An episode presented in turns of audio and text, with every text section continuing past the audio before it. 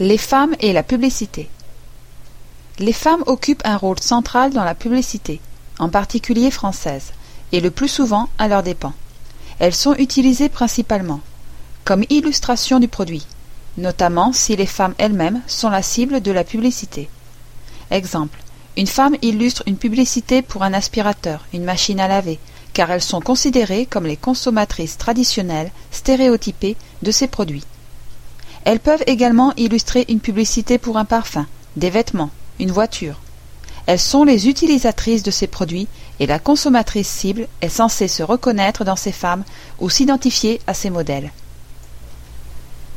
Pour certains produits comme les parfums, les vêtements, les accessoires, la publicité joue sur l'ambiguïté du véritable destinataire du produit. Est-ce les femmes qui en sont les consommatrices ou les hommes qui en sont les consommateurs indirects et que les femmes doivent séduire? En association avec le produit. Le lien entre le produit et le personnage féminin n'est pas clairement explicité, mais l'image de la femme est utilisée comme une accroche picturale, comme un instrument de provocation. L'objectif est d'attirer l'attention sur le produit, mais pas nécessairement d'identifier le personnage féminin au produit. La femme est alors souvent représentée comme un objet de fantasme, en particulier sexuel, stimulé par des allusions. La cible de la publicité est aussi bien les hommes que les femmes, car l'imaginaire érotisé de la publicité est basé sur la dynamique du désir et de la séduction, qui fait interagir les deux sexes.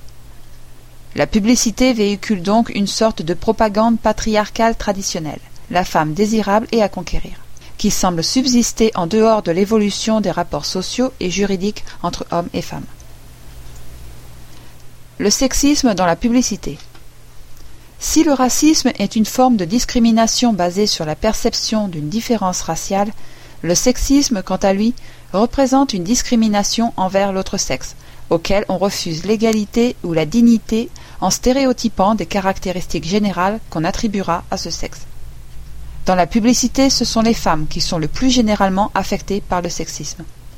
Elles sont représentées aussi bien idéalisées, top modèles, que dégradées, prostituées, leurs capacités intellectuelles sont souvent niées et le corps féminin est réduit à un instrument de séduction ou un objet de désir. Les publicitaires sont conscients de l'évolution des idées, des comportements, des mentalités. En fait, la publicité veut faire croire qu'elle participe à cette évolution ou en est même à l'origine. Puisque l'objectif principal de la publicité est de provoquer, d'accrocher le public, les annonces vont s'efforcer d'exploiter, d'utiliser ou de parodier des thèmes socioculturels, en particulier celui du statut social des femmes et du mouvement féministe.